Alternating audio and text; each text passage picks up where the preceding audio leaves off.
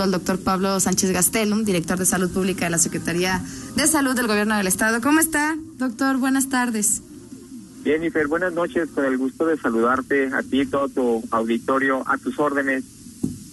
Doctor, ¿qué tal? Eh, les saluda con gusto Daniel Martínez. Oiga, pues este tema que ha causado revuelo, ya incluso la gente en León, pues eh, con ese temor al enterarse. En León y en Guanajuato, vamos.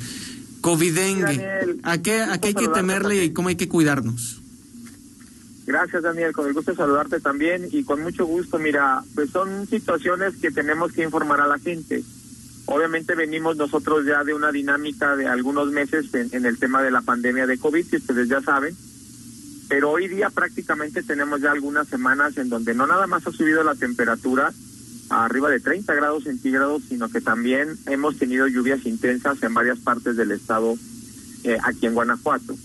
Entonces, para nosotros es muy importante que la gente sepa que en algún punto se pueden llegar a presentar estos este tipo de diagnósticos que obviamente pues a todo mundo impactan. Ya más de alguna ocasión alguien ah, me ha comentado, oye, entonces el virus del dengue está en el mosquito. No, son mecanismos de transmisión diferentes, que esta parte es muy importante, ya que el dengue se transmite a través de un vector, que es el mosquito Aedes aegypti, y obviamente el COVID se transmite de persona a persona o en lugares cerrados donde existe una gran cantidad de personas. Entonces, pero estas gentes lamentablemente tienen ambos riesgos. Fueron picados por un mosquito y les dio dengue y en el mismo lapso de tiempo, en una semana o en siete u ocho días, resulta ser que aparte tuvieron contacto con alguien con COVID y empiezan a desarrollar la sintomatología, que si bien es cierto en algunos puntos es, es, es parecida o es similar, le toca al médico hacer el diagnóstico y por eso siempre pedimos a la gente que no se automedique, que no se autorrecete y que acuda de manera inmediata cuando presenta alguna sintomatología, como es fiebre, dolor de huesos, dolor de cabeza. Obviamente que esta sintomatología también la presenta COVID, pero quien debe de ser el diagnóstico es el médico. Obviamente que COVID tiene algunos otros componentes que normalmente en algún punto podemos también clínicamente diferenciar, como es la tos, que normalmente es una tos seca, la persona puede cursar en algún punto también con anosmia, ¿qué quiere decir esto? Que no, no huele o que muchas veces pierde un poquito el gusto, o también puede tener diarrea. Entonces hay otras eh, manifestaciones clínicas que COVID nos puede dar, obviamente más del tipo respiratorio y este tipo de manifestaciones clínicas son las que nuestros médicos deben de identificar y que continuamente estamos capacitando sobre estos temas. Otro tema que también viene es la influenza. Entonces, también con influenza, que es una enfermedad de tipo respiratorio, vamos a tener que hacer en su momento un diagnóstico diferencial con el tema de COVID. Doctor, suena muy complicado. Yo, no sé, le preguntaría, eh, para alguien común eh, y que tiene síntomas y que ya no sabe si es dengue, si es COVID, que ¿hay alguna, alguna cosa en específico que pueda diferenciar o que nos pueda dar este indicio de que tenemos los dos? No, no, definitivamente esto se hace a través del laboratorio. El laboratorio nos hacen una prueba para, ah, en el tema de, dengue se hace una prueba triplex para buscar o se corre a lo que son eh, dengue, zika y chikungunya, y para el tema de COVID pues se hace una prueba de PCR para COVID. Entonces son pruebas diferentes, pero las manifestaciones clínicas eh, al inicio pueden ser ambas muy similares, o sea, el riesgo o el, el, el tema es ese. Al principio de la enfermedad mucha gente no debuta con todo esto que yo comento, a veces nada más empiezan con algo de fiebre, a veces con algo de dolor de cabeza, a veces con un poco de tos, oiga, ¿sabe qué? Perdí el, el, el, gusto, no, no, no me sabe la comida, o no vuelo, entonces son datos que uno ya también ha venido identificando que pertenecen más a COVID. O lo otro, dicen, ¿sabe qué? Pues es que tengo una semana, vengo de la playa, me duele la cabeza, me duelen los huesos, entonces ya piensa uno un poquito más en dengue. Tiene mucho también que ver un buen interrogatorio médico que hay que hacer y una buena exploración física. Eso obviamente lo hace un profesional de la salud, que esa parte es muy importante, identificar de primera intención como persona que, que si tengo dengue, si tengo COVID, es, obviamente es muy complicado. Si es complicado para los médicos, muchísimo más para las personas. Que sí necesitamos que la gente acuda en el momento que empiece con fiebre, que empiece con alguna de estas manifestaciones, que acuda a su centro de salud, que acuda a su unidad de salud más cercana, si tiene IN, si tiene ISTE, si obviamente pertenece al sector salud, para que lo valore y lo diagnostique un médico. No se valen las, las llamadas telefónicas para, oiga doctor, ¿qué me tomo? Fíjese que tengo esto. Pues, los médicos necesitamos ver a nuestros pacientes. Yo creo que esa es la parte importante. Oiga, doctor, y algo que también pues genera dudas y temor, yo creo que en mucha, en mucha de la población. ¿Qué tanto puede agravarse un COVID-19 con una persona que tiene dengue? No sé si cuente con una comorbilidad o como una eh, situación que pueda llegar a hacerlo más vulnerable en su sistema inmune al momento de ya estar también atacando un virus como el dengue. Claro, afortunadamente, digo, de los casos que se han registrado, ya ha habido casos por ahí de, de COVID y dengue en Yucatán, por ahí también en Vallarta hubo un caso, o sea, ya ha habido lugares donde ha habido coinfección. Afortunadamente, no se han complicado, han curado de ambas enfermedades y han salido adelante.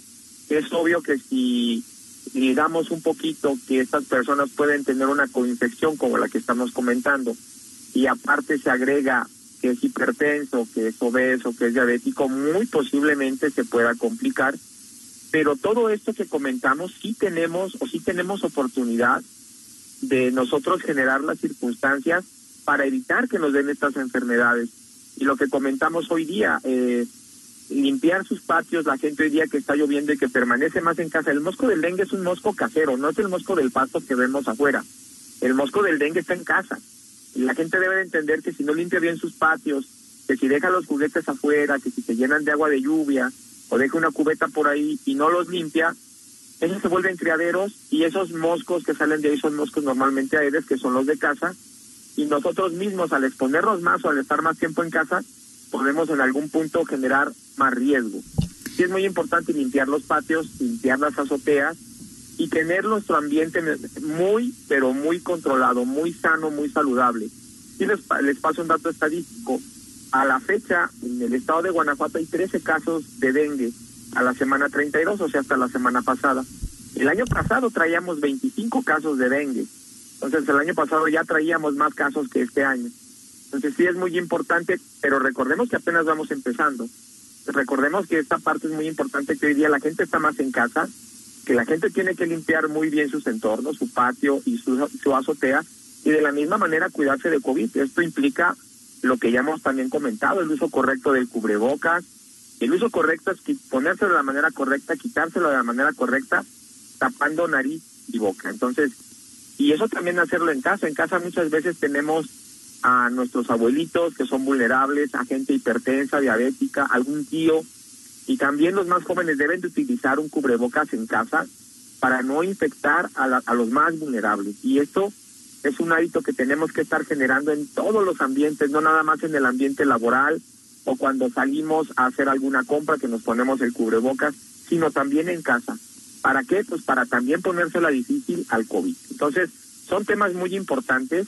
En efecto, lamentablemente se viene, como dicen por ahí, un poquito a la tormenta perfecta. Estamos teniendo COVID todavía, se está sumando dengue y en algún punto, por ahí de principios de octubre, puede empezar a llegar la influenza y todos estos diagnósticos tenemos que estarlos eh, ahora sí que diagnosticando en tiempo para poderlos tratar. Pero sí es muy importante que la gente nos ayude, sobre todo con las medidas preventivas que siempre, que siempre les estamos nosotros fomentando. Doctor, me preguntan ahorita a través de Twitter cómo acceder a una prueba de dengue.